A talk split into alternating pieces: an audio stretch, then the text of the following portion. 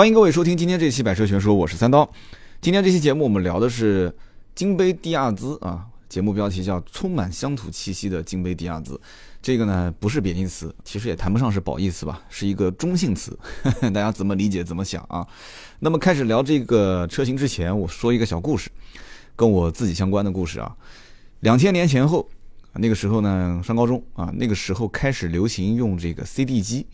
然后呢，同学家里面条件好的呢，他就买了一台这个索尼的 CD 机啊，这牌子大家都知道，那个年代嘛，随身听啊、CD 啊、MD 啊，那都是索尼嘛，这是最好的，对吧？还有爱华啊这些，买了一台索尼。到了学校之后呢，我们是羡慕的流口水哈，因为那个时候其实我也有一台索尼，但是呢，我们家条件一般，而且我买那个呢买的比较晚。啊，就当时 CD 机上市之后呢，磁带机相对就便宜了一些。我买了一个大概七百多块钱的一个超薄的索尼的磁带机。其实，在那个年代啊，有有那么一个磁带机也不错啦，也很不错了。机器上面也有屏幕，那个耳机的线控上面也是带屏幕的。那因为我买的比较晚，而且又正好处在磁带机跟这个 CD 机换代的中间，磁带机的晚期嘛，然后 CD 机是刚开始。那么在这个中间呢，我买了没多久，周边陆陆续续同学都开始买这个 CD 机啊，有的档次高一些，有些档次低一些。那我就有点纠结，为什么呢？就是一开始啊，我我也没想到这个问题点，我求着家人给买，买完之后呢，现在如果我再跟家里面人说，我说这个磁带机我不要了，我想换 CD，那这肯定是拖出来一顿打，知道吗？是不可能的事情。那我现在用这个 CD 机去听歌呢？就出现一个问题，就是借磁带不是很方便了，因为身边陆陆续续大家都开始换这个 CD 机了。呃，我以前是，比方说说好了，我我喜欢听这个人的歌，你喜欢听那个人的歌，我说我们两个人一人买个不同的，别买重复了，对吧？可以换着听。大家肯定八零年后的人都是遇到过这样的事情啊。但是现在大家都听 CD 不听磁带了，这怎么办呢？啊，我跟别人去借磁带的时候，别人说啊，对不起，我这个刚换的 CD 机，我磁带已经很久没买了，就很头疼这个事情。所以这真的是，这可能八零后能听得懂，七零后就更能听得懂了。所以这九零后就就你们自己去想吧，没办法啊。所以当时我也没办法买 CD 机，怎么办呢？那个时候我在上海啊，我逛这个五角场的时候，现在是大楼林立啊，那个时候都是小平房。我走这个通道，就是从这一个地方到那个地方，我就当时无意之中，我看到一个小柜台打了一个标牌，说 CD 机三百九十九元一部。哎，当时我就很好奇，因为我们身边同学买的都是一千多、两千多，我觉得怎么这么便宜？我就问他，他说这个啊，深圳那边过来的啊，华强北是吧？他说这个深圳过来的，质量有保障，说人家那个卖的就是个牌子，就我这个一样听没问题。老板用各种碟片给我看，有的碟片是划的都已经是不成样子了，有的碟片是打了孔啊，打孔碟，说你看这什么都能读，而且听得好的很，一点问题都没有啊，一点卡壳都没有啊，跟我解释。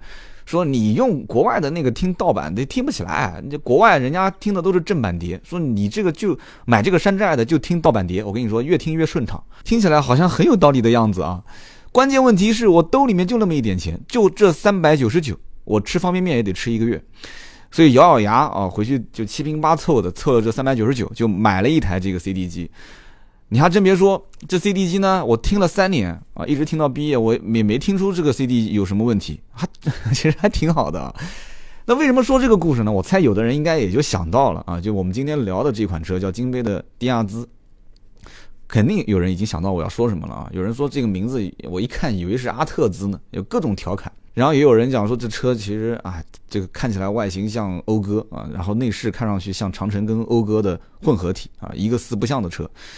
就无论怎么说啊，就我用刚刚那个磁带机和 CD 机，就当年那个年代啊，就是交交接的过程当中，我的一个故事就引出一个话题，就在一个趋势到来的时候，总是有消费能力强的人，他会消费品牌价值更高、科技感更强、配置更好的产品，但是肯定也有无数的像我这样的人，在那个年代各方面的原因吧。啊，我也很想去体验一下听 CD 的感觉啊！我也很想体验。那个时候我们还还把 CD 机憋在裤子上，那么大个 CD 机，呃，鼓在那个地方，但是感觉好像很很很腰杆子挺得很直的样子啊！就是，而且 CD 机也很耗电，对吧？我身上还带了一排电池在身上，所以那个年代真的是就苦于口中没有钱，口袋中真的是没有钱，真没钱。而且更关键的就是你想找个人去换一盘磁带，结果别人说对不起，我现在听 CD 了，就是那种，就大家能感觉到吗？就那种被时代抛弃的感觉啊，真的是被小伙伴们抛弃的感觉，那是非常不好的。所以我就无论如何，我觉得我得尽快的要有一个 CD 机。所以说，我们今天聊这款迪亚兹呢，就用这个切入点，就是说，你说迪亚兹是什么车，对吧？你说它像讴歌，没有问题，像讴歌，像长城，对，内饰长城跟。对吧？讴歌混合体，有人讲说就丧心病狂了。对，的的确，这设计师是有点丧心病狂了。等会儿我们后面再说。但是你要清楚一点，这什么车？这是一台动力 1.5T，又是一个 6MT 的手动变速箱，定价是呃七万九千八，八万八千八，然后最高配的九万八千八，就就就这么一个车，七万多到九万多的一个车，对吧？如果说你要在 1.5T 的排量的 SUV 里面，你说要去找一个标杆车型，那不用讲的，肯定是哈弗 H 六，对不对？可以这么理解啊。你说我就十万块，我想买个 SUV，而且差不多也不要太小啊，稍微大一点的，配置也要还行，啊，销量也要不错，口碑要比较好的哈弗 H 六标杆车型，呃，买的肯定是没错的嘛，那么多老百姓一个月三四万辆，但你要知道哈弗 H 六卖的最火的那几年，这车的官方报价是没有低于十万的，而且哈弗 H 六。就很多年很多年都一直没怎么降过降过价，你现在去买买新款的也没怎么降价啊，最多也可能两三千，甚至很多地方没有优惠。那么到了二零一五款的时候，哈弗的 H 六啊，用这个叫做升级版的油头官降了一下，官降到九万九千八，就破了十了嘛。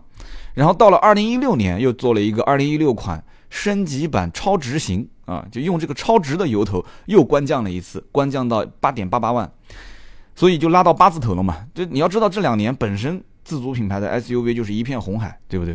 就厮杀的，就是各种厮杀嘛。吉利博越一上市，然后紧跟着啪就很多车型上市，啊，排量越来越大，然后动力越来越好，配置越来越高，价格越定越低，就是因为竞争对手太多嘛，对吧？竞品太多，所以才出现这样的现象。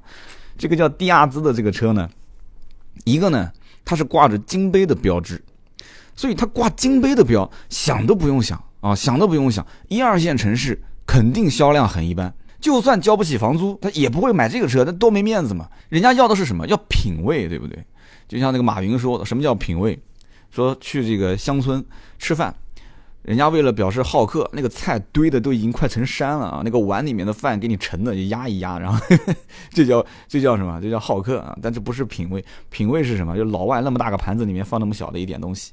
那个叫品味，这东西本来是放地上的，你把它安在墙上，这是品味，这是他老马家的原话，的确是这样子的。你说这个喝咖啡的啊，穷的交不起房租了，天天挤公交，人家不会去买这个车，他也想买一辆车，但他不会买金杯，啊，你跟我说说破了嘴，这车有多好，我肯定不买，但是。啊，马上又提到三四线城市，有人又不开心了。我那一期节目聊众泰 S 二九的时候，还好那期节目没充值。然后后来我紧跟着看到有一波做视频的啊，被众泰充值之后上来说，就避免说山寨两个字嘛，哇，就开始网上一片骂声啊。还好我我这也其实就完全因为那个车上市才讲，因为你们也看得出，我现在基本上节目的调性都是这样的，车子快上市了或者刚上市了，我跟大家一起来聊一聊，分析分析这个车型。三四线城市啊，三四线城市，甚至再小一点的城市，人口比较少的话，他们家可能村村上拆迁拆了十几套房子，人 家家里面可能上百万上千万，但是有些人他根本不懂车，而且儿子女儿都已经都已经大了，可能都在国外或者是在别的城市上班，就老两口在家里面他没什么需求，就不懂车就。对吧？人家不懂车，也不知道什么车好，什么车不好。反正贵的三四十万我也买得起，可是没必要啊。村里面就那么几口人，家家都拆迁拆十几套，家家都分了几百万，反正也花不了这个钱，就给儿子女儿在大城市买买买点房子什么的。我自己老两口就随便随便用用，随便住住了。所以在很多的一些这种城市里面，家门口他我就设想啊，我这个人脑洞比较大，就开了一个金杯店。然后隔壁村上王二麻子就上次一起撸串的时候，就跟他说，可能跟你的父亲或者跟谁的叔叔就说了，说哎呦我我去这金杯的车质量不错，对对对对，我我拖货，我跟你说拖货这么多年从来没有打不着火的时候，啊从来没把我丢在路上，就他评判那个车好不好，就是就发动机没问题，反正就能开，这小毛小病的什么什么吱吱呀呀的这些都不是事，反正是用来拉货的，也不是用来享受的，对吧？所以他会跟你讲说，哎金杯不错，我听说金杯那个店里面前两天到了一个 SUV。价格不贵，就是很有可能这种画面会在很多的啊三四线城市、四五线城市产生，因为本身金杯这个品牌就是在很多地方就是这样子嘛，下沉到三四线、四五线就给人拉货回本嘛。对不对？那你可能会问他，你说那我怎么看你这个金杯经常会去修理厂呢？那王二麻子就说了嘛，啊，那哪个车子不去修呢？对不对？车子买来就是修的嘛，小毛小病修修更健康，对不对？要不然你开那么多年车，你连发动机盖都不知道怎么开，所以你就给王二麻子带到金杯店，然后一看看上这个迪亚兹是吧？所以这种画面就跟在一线城市、二线城市就不可能出现，对吧？你跟别人在可能高档的这个火锅店吃饭，吃一顿饭一刷卡刷了一千块钱。然后别人跟你提说，哎，你可以去看看金杯那个迪亚兹这个车，那你可能直接就一杯酒不就泼他脸上了吗？你看不起我是吧？啊，你觉得我就是开金杯的那种人吗？啊，这我好歹我对吧？就有身份证的人，对吧？所以就这种画面就很有可能不会在一二线城市出现，它就会出现在三四线、四五线城市。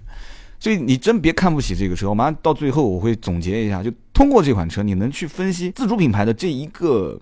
区间今年会发生很多的一些变化，而且今年新车整个的这个增长，很大一部分会出现在这些啊，就是所谓的我们可能看不起、看不上、也看不懂的车型上。你看，我记得之前聊那个中泰 S 二九，我说啊，很多城市三四线保时捷的保有量没有那么多啊，很多人就开始喷我了，说你到我们城市来看看，我们城市绝对的三四线，我们遍地都是保时捷，谁不认识保时捷？特例啊，特例有很多的一些先富起来的三四线城市，这个不算。那你按比例来看，绝大多数还是真的像保时捷、法拉利，你说遍地都是，那我真不相信。所以开这辆车在路上，有多少人能知道它是一个山寨的，对吧？我们讲的那个众泰 S 二九是山寨的保时捷的 Macan，对吧？很很少应该有人能说得出，找个老太太说这车是 Macan 吗？Macan 是什么？啊，我只知道玛瑙啊，那玛瑙的可能都不知道。我马看是什么，我不懂。我刚说完没多久，一月七号，迪亚兹上市，啊，外形山寨的是讴歌的 MDX，啊，内饰是长城跟讴歌的合体啊。我刚刚前面说过了。好，这个时候我就开个玩笑讲啊，我就开个玩笑，你就随口我随口一说啊，你随耳一听，听过就忘啊。这就好比什么？你说这车山寨，你说让一个给动物做手术的兽医，你让他去给人做手术，这个段子很多小小小笑话，还包括那个小品都演过。对吧？你看起来都很简单，都是肚子上面拉一刀，然后再缝上，都很简单。而且很多器官它的结构和位置也都一样。但是他这个医生啊，他总归是缺乏那么一点大医院医生的气质 啊，大医院医生的气质啊，开玩笑。所以说，我就觉得这个叫什么？就是他山寨。什么叫山寨？山寨就自知之明。我反正也设计不出来，我反正也设计不出来。你总不能让我交白卷吧？对不对？我这份工作，我上面领导安排我说一定要设计个 SUV，我现在。不设计出来，明天我就丢饭碗，这怎么办呢？对不对？我不知道是不是说出了金杯的这个设计师的心声啊。领导说了，必须给我造，今年造不出来，明年哪怕销量可能都给你你设压力，就你必须得这么干，你不这么干，马上就给你辞掉。家里面也有老婆孩子，怎么办呢？抄啊！但是这个抄呢，也有抄的说法，我就发表发表我的观点。上次这个众泰 S 二 S 二九的时候，我就准备说这句话，后来想想忍了忍就没说。但我这次看到迪亚兹，我实在忍不住了。这就好比去考试。怎么说呢？考试的时候呢，他监考老师本身就不严，就你们也别笑，你们肯定都做过弊的，对吧？刀哥就是从小作弊做到大学毕业的，就是监考老师本身也不严。这个时候你说能抄不抄，那不傻吗？那不是对不对？所以逮到有个成绩好的、有答案的，我就抄呗。只不过呢，啊，众泰是属于抄的比较猛的那一种，对吧？他天天抄年级第一，你你天天抄年级第一，你这早晚得翻车啊！大家都知道。那年级第一动不动考九十九，动不动考一百，你天天抄他的，你交个试卷，明明就知道你是个渣子生，对不对？后进生，你结果交上去批分批出来九十分，你这老师也不信，说给你自己也不信啊，对不对？你回去让你老父母就是老爹老妈去签个字，人家也觉得这太假了嘛。所以不要学众泰嘛，天天抄年级第一嘛。迪亚兹就很聪明，他就不抄年级第一啊，他抄个排名中后的。啊，甚至我我你还别说，不但是排名靠中后，这个人啊，我们把他当成人来看啊，就是讴歌是属于什么？属于学习成绩排名中后啊，中后，但不是后进生。他还不爱参加社交活动啊，他也没没参加什么唱歌、跳舞、运动会啊，啥也不参加，没有社交，就是没有什么存在感。成绩也没有存在感，人也没有存在感，品牌也没有存在感。前面停一辆讴歌，老大爷说那个长安谁过去把那个车挪一下嗯？以前是英菲尼迪跟奇瑞的段子，我跟你讲，将来肯定很多就是长安跟这个讴歌的段子。所以说他没什么存在感，也不参加社交活动，也不唱歌跳舞，也不参加啥运动会，所以。这个设计师就很聪明，说那咱就抄个讴歌吧。路上反正一二线城市也见不了多少 MDX，三四五线城市我估计连讴歌是啥样都没见过。嗯，你们别喷我，真的是这样子的。所以在这个前提条件下啊，你说金杯前脚山寨啊，他后脚再给你搞搞宣传啊，这车如果真能挣到钱了，他后期广告投入各方面肯定也稍微加强一点，对吧？蹦蹦跳跳的，说不定销量也不低啊，对不对？说明销量也不低，所以我就讲，你要看看这车配置，你再看看它的定价，再结合我刚刚讲的这种消费环境。啊，消费它总归是场景化的，就像你听音频，听音频也是情景化的。可能你睡觉之前啊，坐在马桶上洗澡的时候，很多人说三刀，我听你节目都是洗澡的时候听。我说你小心手机别搞坏了，对吧？你随洗洗澡的时候全是水蒸气，你拿个拿个塑料纸给它包起来啊。所以呢，我就讲啊，看看这车配置，再看看它的定价，我们再说啊，山寨不山寨啊，这些东西就放一边，能不能买？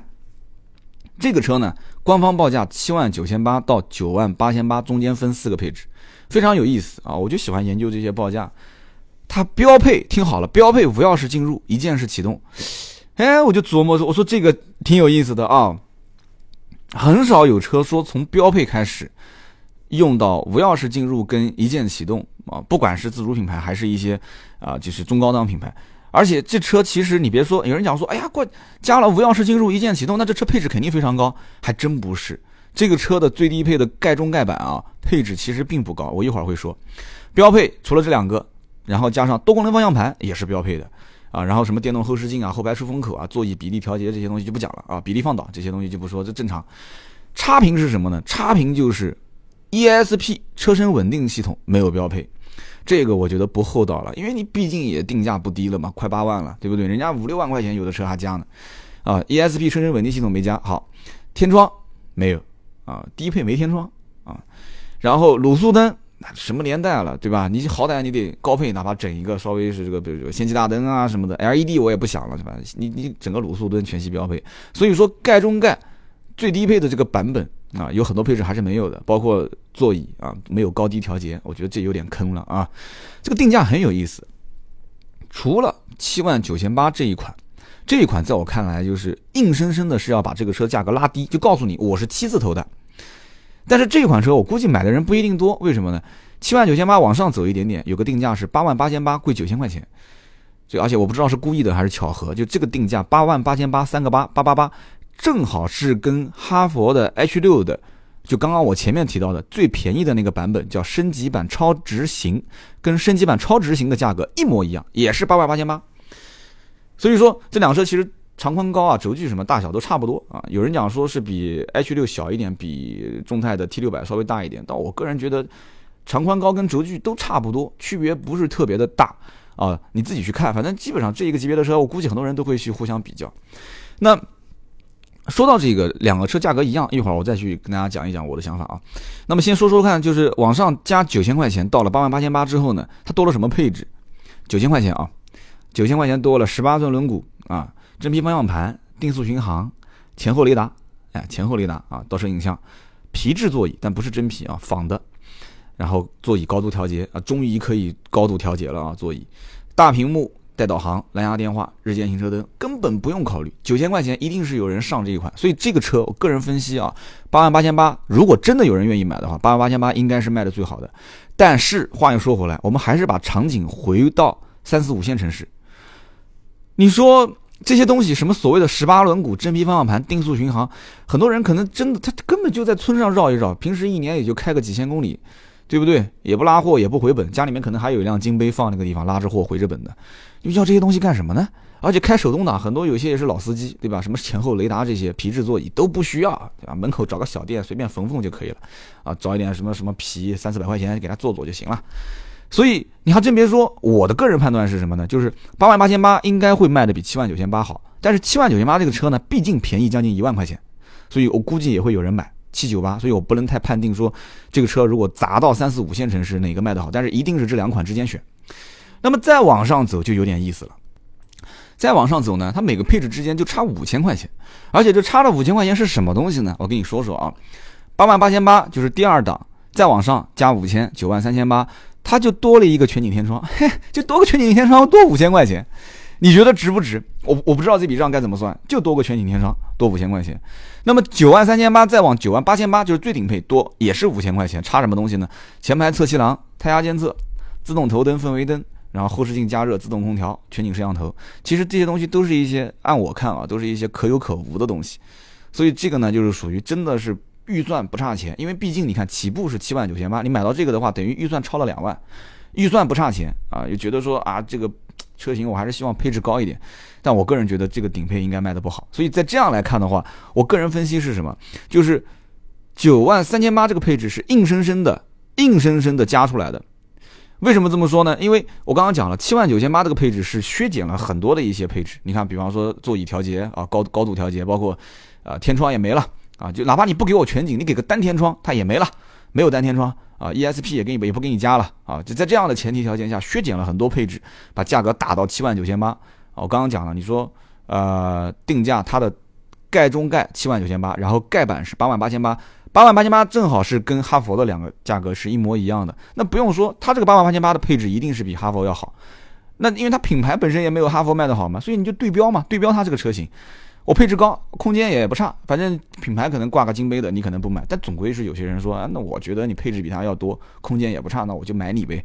啊，到这样的一个情景之下，他们就会说我一定要把它再细分一点，全景天窗又不能全系标配。我要如果把全景天窗直接给到顶配车型上的话，肯定给人骂死，直接骂成狗。哦，你一个金杯什么低压兹我都没听过，我买你这个车给你面子，你还把这个全景天窗直接放顶配，你开什么玩笑啊？买到顶配才能给我全景天窗？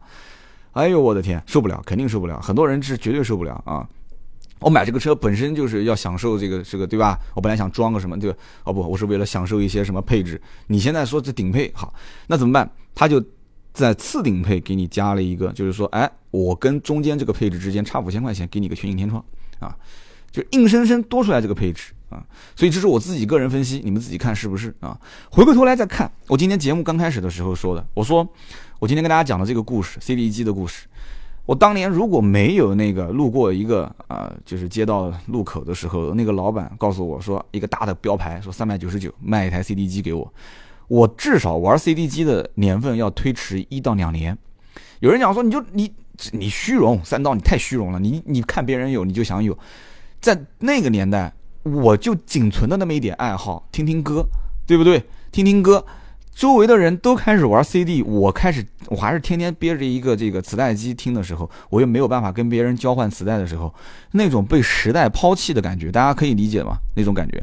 就像现在别人跟你说直播，跟你说很多网红的名字，你你你同学聚会或者什么，你吃饭聊天，你根本聊不出来那种感觉，你低着个头就是这样的一种感觉。这我当年如果没有那个三百九十九的 CD 机，我至少要推迟一到两年。这一到两年我会不停的有这种感觉。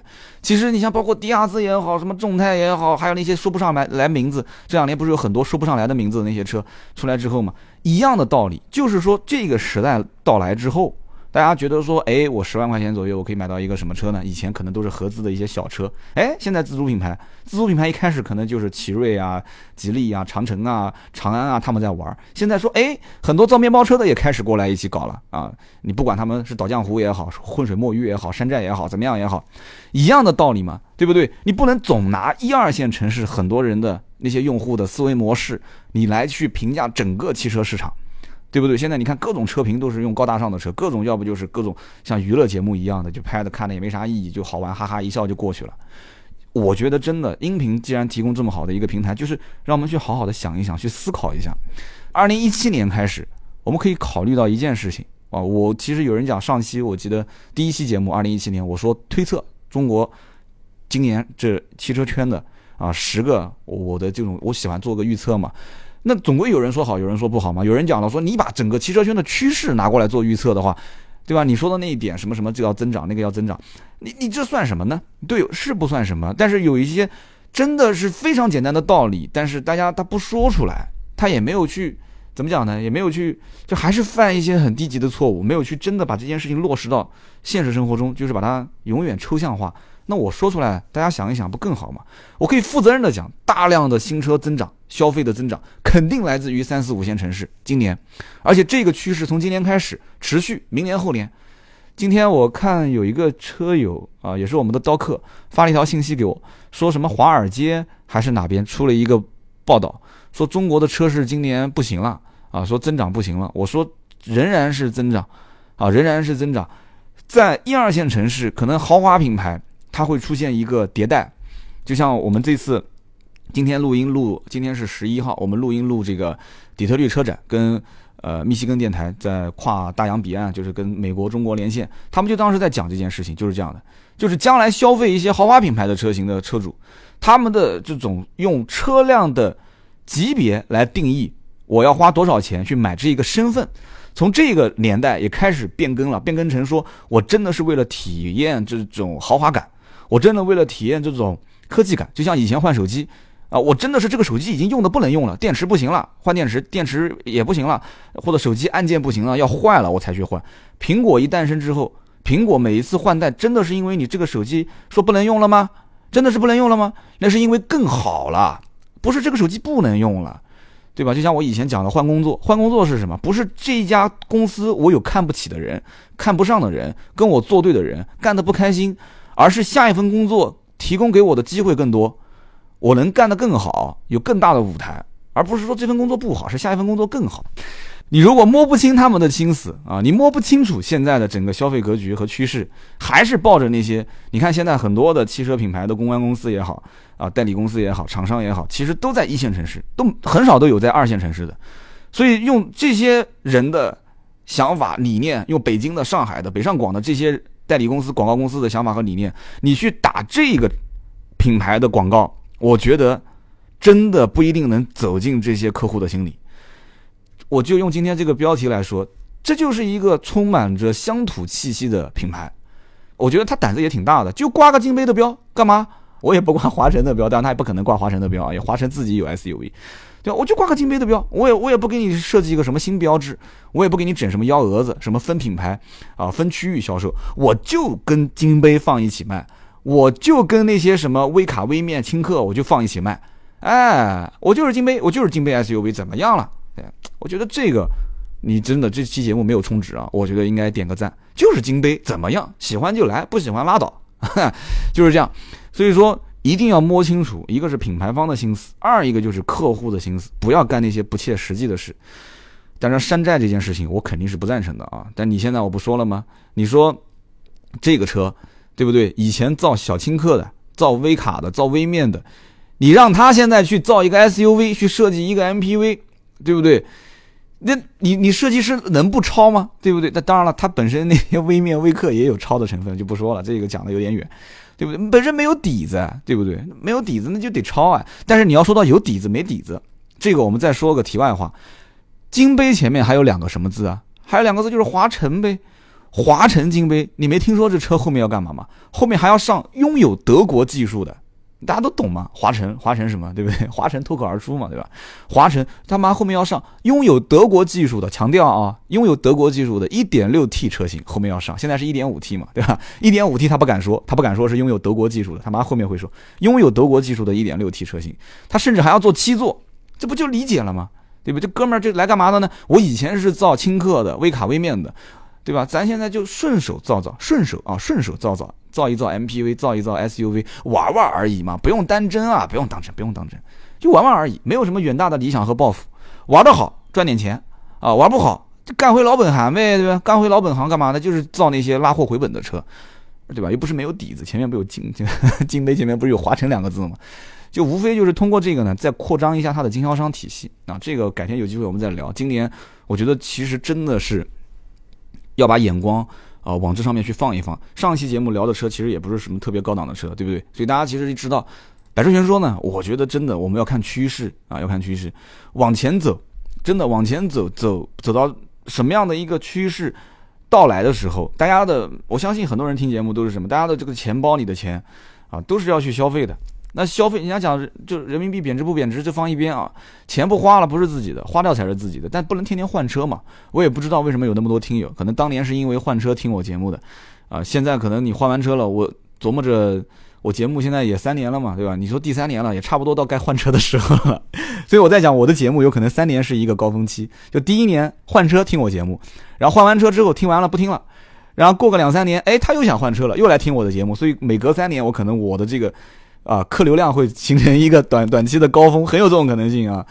所以今天我们聊了那么多，讲这个低压资，其实更多呢还是讲趋势，讲一些我对这些市场的判断，希望大家喜欢。那么以后呢，大家也可以通过盾牌的微信啊，四六四幺五二五四加我们的微信群聊天，我有的时候也会在群里面跟你们一起聊聊天。那么同时呢，呃，也可以加我们的。呃，订阅号和新浪微博，大家搜“百车全说”就可以搜到了啊。新浪微博跟微信都是“百车全说”四个字。搜完之后啊，你可以给我们的节目评价和留言。当然了，最好的方式就是在喜马拉雅直接留言，顺手帮我点个赞。你留完言之后呢，我可以看到啊，我也会给你进行回复。好，今天节目就到这里，我们下一期接着聊，拜拜。